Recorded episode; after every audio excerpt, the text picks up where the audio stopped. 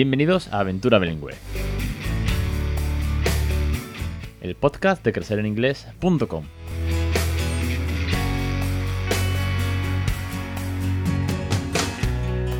Capítulo 258, 3 de junio de 2021. Muy buenas, mi nombre es Alex Perder y esto es Aventura Bilingüe, el podcast sobre bilingüismo real, el podcast en el que os cuento mi experiencia de otras muchas familias en el que al fin y al cabo buscamos la motivación necesaria y todo el apoyo, tips y consejos y recursos para que le regalemos una segunda lengua a nuestros hijos. Bienvenido una semana más, bienvenidas a todas las oyentes, a todos los suscriptores, a todos los que estéis ahí detrás apoyando este loco proyecto después de tantísimo tiempo. Es un gustazo estar aquí semana más.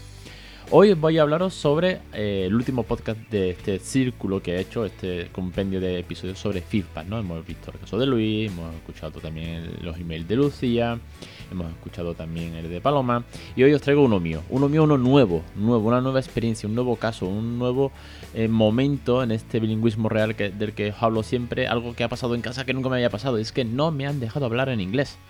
Ahora os cuento el porqué, ahora os cuento el cómo se ha dado esta, circunstancia y qué he aprendido de ello para que os llevéis mi feedback, mi, bueno, mi, ejemplo también, sobre todo que os motive a seguir regalándoles una segunda lengua.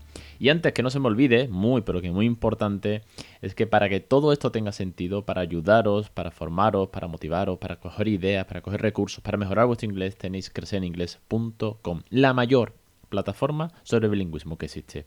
Más de 180 lecciones. Ahora estamos con el curso de repaso a la gramática, para que los papis y mamis nos pongamos las pilas con la gramática y superemos ese nivel medio de inglés con el que todo empezamos para que mejoréis la pronunciación con cerca de 50 podcasts premium ya con listados de vocabulario y la pronunciación nativa de Débora para que cada semana tengáis un nuevo episodio.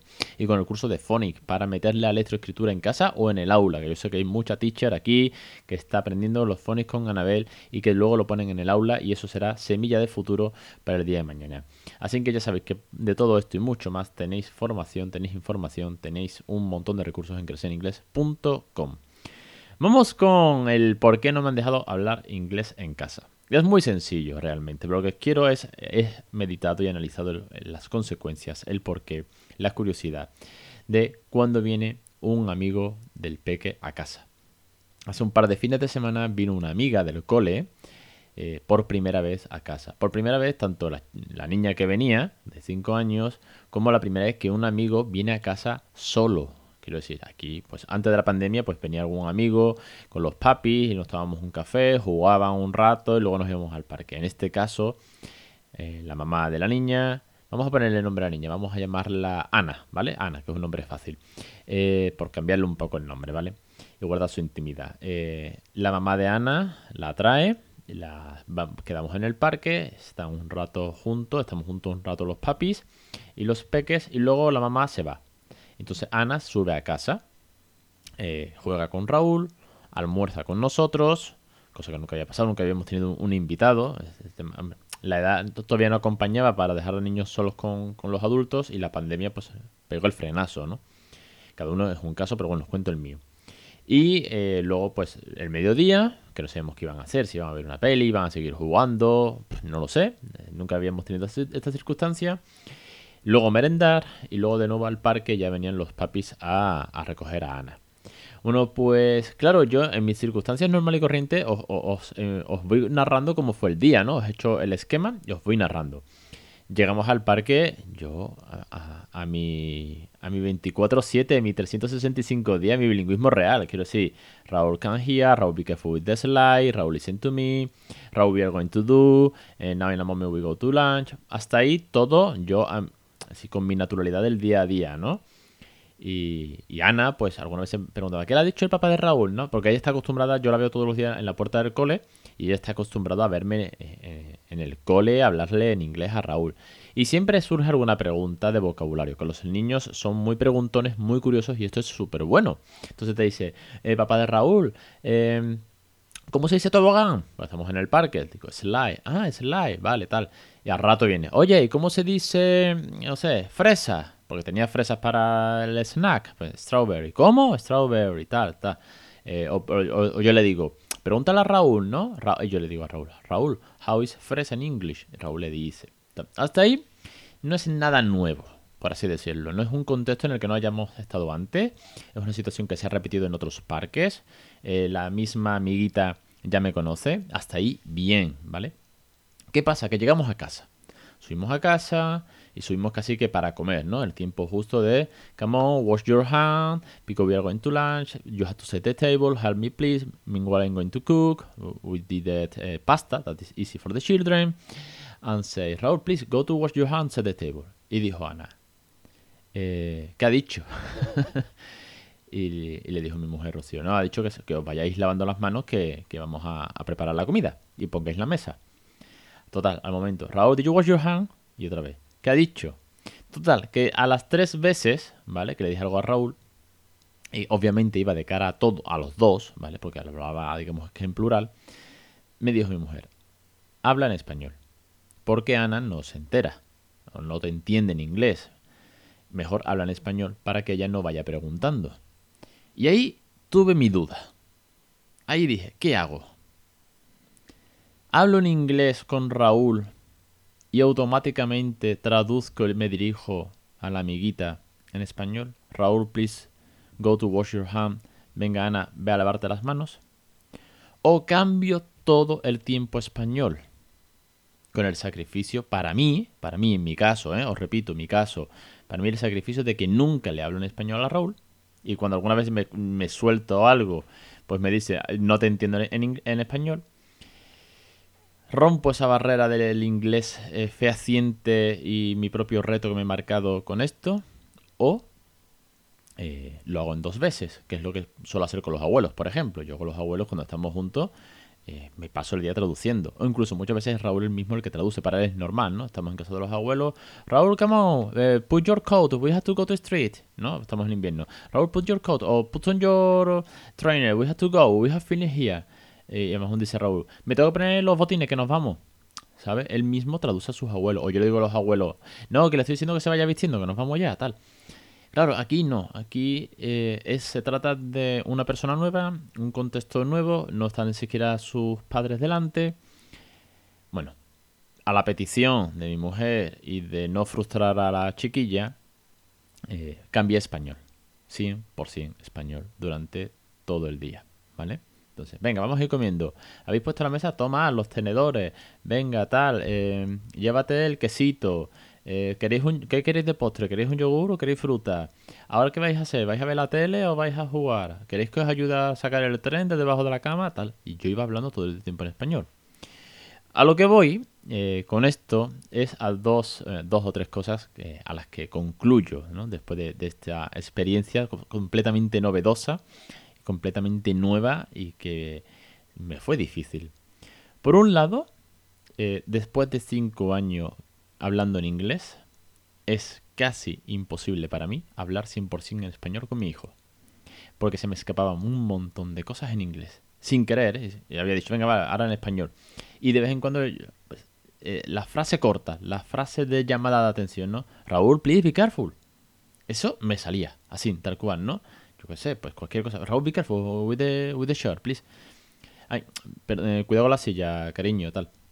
Es decir, las frases cortas en ese momento, o come on, we go, we go, o don't waste time, ¿eh? no pierdas tiempo, tal. Esas automáticamente me salían en inglés. ya mi cerebro lo tiene muy, muy, muy asimilado y que eso sale automáticamente en inglés, lo cual es bueno, ¿no? La pena es que me habían obligado o me había también eh, autopuesto que iba a hablar solamente en español. Pero me he dado cuenta que Raúl para mí es inglés, completamente inglés, ¿no? Eh, parte 2.